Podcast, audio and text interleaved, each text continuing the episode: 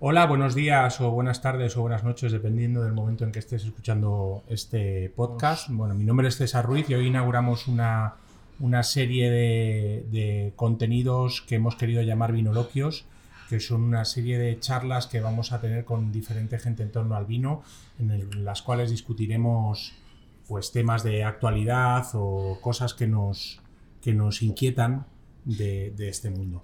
Eh, creíamos que la mejor manera de comenzar era hacerlo hablando del origen de Alma Vinos Únicos, cómo se creó Alma Vinos Únicos y para ello que mejor que, lo cuente pues uno de los, de los fundadores que es Paco Berciano, que está aquí conmigo y con el que tengo la suerte de trabajar desde hace ya más de 20 años. Hola Paco. Muchos, muchos años, muchos. La verdad es que eh, a mí me parece una buena idea empezar contando, sobre todo porque la historia de Alma, en el fondo, es la misma historia que es del desarrollo del, vino en, España. Es decir, Alma es uno de los, uno de los factores que han contribuido a, ese desarrollo de la cultura del vino en España. No somos los únicos, evidentemente, ha habido otros muchos, y por eso es muy interesante.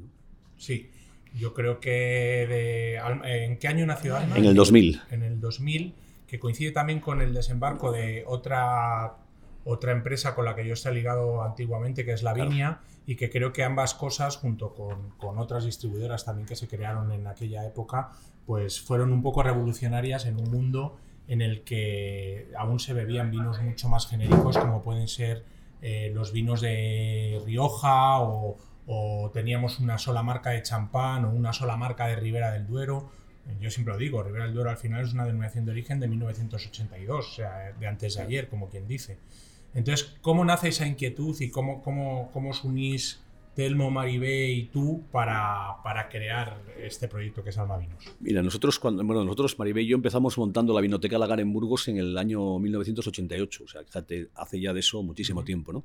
Era una cosa que parecía una locura, una tienda dedicada exclusivamente al vino en una ciudad como Burgos, una ciudad pequeñita, y la verdad es que sí que eh, cuando todo el mundo nos decía que era una locura y nosotros pensábamos que no, pero después con el paso del tiempo nos hemos dado cuenta que sí que fue una locura, ¿no? Pero bueno, una locura que afortunadamente ha salido bien, ¿no? Entonces nosotros, eh, a la vez que hacíamos eso, empezamos a colaborar con el, periódico El Sol, que en ese momento la sección de, cultura la llevaba Arsenio Escolar, que soy el director, de, por ejemplo, de Archiletras, ¿no? Y una revista literaria muy interesante. Y, entonces él nos encargó hacer una serie sobre diversas bodegas. Y en una de esas viajes conocimos a Telmo, fue la primera vez que lo conocíamos. Eh, nosotros fuimos a Remeyuri, Telmo nos, explicó de maravilla Remeyuri, nos explicó los, los nuevos viñedos que iba a plantar arriba, cuando le llamaban el tonto, el hijo tonto de, de Jaime, porque porque plantaba muy arriba y ahora, sin embargo, los mismos que le llamaban el hijo tonto reconocen que son las mejores viñas que hay. Y, nos explicó, nos llevó por todos los sitios con eh, su perro poniendo unos perdidos de barro, eso ya sabes cómo es. Y eh, entramos en una conexión muy interesante. Esa conexión hizo que cuando cuando fuésemos haciendo muchas cosas juntas, en dentro de las actividades que hacíamos de Lagar, siempre contábamos con Telmo. ¿no? Y, cuando Telmo se digamos, abandona la bodega familiar temporalmente, ¿no? que ha vuelto, se independiza y monta la compañía de vinos Telmo Rodríguez en sus primeros proyectos, cuando decide empezar a vender en España, pues eh, él, quiere hacer en España una cosa parecida a lo que tiene en otros lugares, es un solo importador, una sola, una sola vía para vender. ¿no? Y creamos juntos Alma Vinos Únicos. El nombre de Alma Vinos Únicos, por cierto, salió eh, comiéndonos una, solo recordaré siempre, una ración de jamón en Anda, en Burgos. Estábamos los tres y mientras nos ponían el jamón hablábamos de nombres, ¿no? Y qué queríamos, qué, tipo de vinos queríamos trabajar. Queríamos vinos especiales, diferentes, únicos, que tuviesen alma. Entonces, bueno, intentamos lo de Alma Vinos Únicos, tuvimos la suerte de que no estaba registrado. Y a partir de ahí, bueno, yo creo que eh, un poco la semilla es esa ese comienzo de la comercialización de los vinos del proyecto de Telmo individual, de la compañía de vinos Telmo Rodríguez, donde además refleja muy bien esto que estamos hablando, porque Telmo siempre dice, o, lo que opinamos de él es que ha ido redescubriendo lugares y, sitios en, la geografía española, eh, y a partir de ahí nace la idea de complementar el catálogo con otros productores amigos de mm. Telmo. Y nosotros llevábamos tiempo trabajando el, tema de vinos eh, extranjeros, nos gustaba mucho. Teníamos, lógicamente, como era la época más influencia de, Burdeos, coincidió que François Passaga cerraba champán y vinos de Francia para dedicarse a otras cosas. Entonces nosotros nos quedamos con su stock eh, y empezamos a traer de vinos de otras zonas que nos parecían muy interesantes. Empezamos pues, trayendo Alain Grillot, eh, que empezamos teniendo eh, André Clouet, bueno, una serie de, de, cosas que eran, eran muy novedosas, ¿no?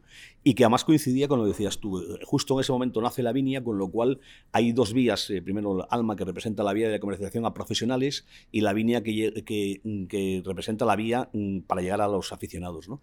Esas dos vías confluyen muy rápidamente y, y sale de eso. Y es más, nuestra, yo te conocí a ti en la, en la Vinia. Es decir, Te conocía cuando, porque yo era un, era un comprador habitual de cosas en la Vinia. A mí siempre me ha gustado el vino y siempre, siempre he considerado que es una maravilla ir a un sitio donde encuentras muchas cosas que no conocías. ¿no? Y yo me acuerdo que iba contigo y tú me decías, mira, este y este y este. Y así empezamos a, a, a entablar relaciones. ¿no? Eso es. Poco a poco se van coleccionando bodegas dentro del catálogo de Alma y van incluyéndose. Es verdad que siempre lo hablamos que en aquel tiempo era un campo yermo, o sea, se podía coger prácticamente la bodega que quisieras para importar en, en España porque casi nadie estaba interesado en este tipo de vinos. De hecho, cuando nosotros llegamos a Borgoña, eh, bueno, hace poco tiempo nos decían que tenemos un catálogo, el catálogo que tenemos de nosotros de Borgoña, que posiblemente sea de los mejores catálogos, bueno, en general, el catálogo de vinos de Francia que tenemos, sea de los mejores que haya en cualquier distribuidora, en cualquier sitio. Yo digo que es que era muy fácil, para nosotros era mucho más fácil que para otra persona, porque nosotros llegábamos y cogíamos lo que,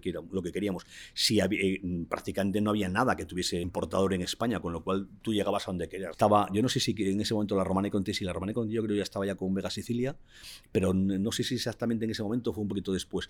Pero quiero decir que eh, también es cierto que la Romane Conti en ese momento quizá nosotros no estábamos preparados económicamente para, para tenerlo. Quizá nos equivocamos en, en no coger mm, más bodegas, pero en aquel tiempo como decíamos, lo fácil era llegar y acceder a ellas y, y, hacerte importador oficial de las bodegas, lo difícil era venderlo. Totalmente. Hay una anécdota de que se puede contar perfectamente, tú la sabes, ¿no? decir, la cantidad de Clos que nos hemos bebido nosotros, de las primeras añadas, que no vendíamos una botella. Es decir, era un vino que era muy asequible y no, nos importaba mucho, pero yo bebía Clos era casi un vino de cabecera. Pero no solamente Clos Rayas, por ejemplo, era, nos costaba venderlo una, una enormidad. ¿Por qué? Porque todavía no había ese mercado. De la noche a la mañana no sabemos muy bien cómo, imagino que algo también contribuimos nosotros, eh, esos vinos se empezaron a poner en vinos de culto y mira lo, que, lo difícil que es conseguirlos Porque ahora. ahora el fenómeno es el contrario. Claro. El fenómeno es la dificultad de encontrar esas botellas y, digamos que antes la, la oferta era muy superior a la demanda y ahora sucede todo lo contrario, la demanda es muy, muy superior. A la, demanda es muy superior y además mm, en el caso concreto de Borgoña, que siempre es uno de los lugares a los que nosotros recurrimos, quizá porque compartimos eso, los, bueno, los dos y todo el equipo, Maribel lo tiene claro, es decir, eh, eh, compartimos esa pasión por esa zona. En el caso concreto de Borgoña es que de las últimas 11 añadas es como si hubiesen hecho 4 o 5, porque la, ha sido cada vez más, no, no, hombre, no llegamos a un desastre total como el 2021 en general, pero bueno, ha habido muchas añadas de un 20, un 30% de la producción de un año normal, ¿no? Con lo cual, en estos momentos, nuestro problema es que no tenemos en muchas ocasiones vinos, incluso los genéricos. Hay gente que dice, pero ¿por qué no tenéis vinos genéricos? Y digo, porque es que las las heladas afectan esencialmente a las zonas donde están plantados los vinos básicos. Claro, la zona baja, donde más las heladas más masacran. Y eso, eso es lo que hace que no tengamos. Pero todo eso ha sido un largo proceso. Es decir, nosotros hemos tenido durante tiempo y tiempo y tiempo eso. Y después hay otro momento importante en el desarrollo de Alma, y no es porque esto estuve delante, y sabes que siempre lo digo, que es cuando nosotros, eh, bueno, nosotros ya empezamos a realizar un conocimiento y tenemos la suerte que en un momento determinado tú te unes a nosotros y con la, eh, toda esa serie de factores que tú aportas. Básicamente porque yo soy de vuestro mismo tamaño, no queríais nadie que os hiciera sombra, pues buscasteis a alguien que fuera igual de alto que tú y que te La, la verdad es que creo que incluso creo que soy el más alto de los tres. sí, era, era y también es el Bueno, quizá la, Maribel es del mismo tamaño. Estamos, la verdad es que estamos todos en general, en general en el equipo hay alguna excepción, como puede ser Jacobo, que es así alto, decir, puede, pero no te creas Alejandro, por ejemplo, que las, nuevas generaciones que se incorporan sí que son un poquito más, más grandes. Pero la mejora de la especie. Las, efectivamente, pero la escuela es de un tamaño muy, muy comedido. Muy... Entonces nosotros entramos en contacto contigo. Tú, por ejemplo, yo recuerdo perfectamente la primera vez que probé el skate. Estábamos en el Como Sapiens en Atapuerca, no sé si te acuerdas, y lo llevabas tú me pareció una cosa deslumbrante. Yo no había probado. Yo tenía esa imagen del albariño de, de aromas tropicales, eh, de, piña y... plátano sobre todo. Ya sabes que yo odio el plátano, es lo único que no soporto. Y esos aromas me mataban. Entonces, en ese momento, cuando tú llegaste con Sket y contaste todo el proceso, después entramos en contacto con Raúl, con Rodri, y ahí fue cuando empezamos a abrir otra, otra de las partes, gracias a ti. una nueva vía que es el mismo trabajo quizá que se había hecho con, los vinos internacionales comienza a hacerse con, los vinos nacionales. ¿no? Empezamos a buscar pequeños productores también eh, a nivel nacional y, bueno, encontramos quizá nuestro rasgo más representativo eh, a nivel de catálogo nacional, que es eh, todos esos vinos del noroeste que nacen sobre todo alrededor de una persona que para mí también es muy importante, es que, que es Raúl Pérez, que me presenta una nueva generación de viticultores y de elaboradores en, tanto en Galicia como en Bierzo y que quizás sea un poco nuestro punto fuerte del catálogo, no olvidándonos que nosotros siempre hemos intentado ir cogiendo una región, o sea, una bodega por cada región que trabajamos, intentar que sea la bodega que, mejor nos represente, que represente nuestra filosofía. Y que además en general, sí, yo creo que eso sí que lo hemos conseguido representar. Hay un estilo alma, no significa que todos los vinos de Alma sean, los, sean iguales. Evidentemente no puede ser igual un vino de la Manchua que un vino de Rías Baixas, un vino de Madrid o un vino de Alicante. ¿no? Es decir, está claro que no pueden ser iguales. Eh, o un vino de Cataluña. pero sí que hay un estilo, un estilo Alma. Yo creo que es una de las cosas que hemos conseguido en ese trabajo común que hemos hecho nosotros. Eh, después, por otro lado, hemos tenido la suerte que no solamente hemos trabajado muy cómodamente desde el punto de vista personal, es decir, que siempre hemos tenido una relación que sobrepasa mucho lo que es el trabajo, porque somos amigos. Pero aparte de eso, en general somos muy, muy de gustos parecidos en cuanto al vino, ¿no? Quizá porque también nos hemos ido educando juntos, cosa que es muy importante, claro. Sí.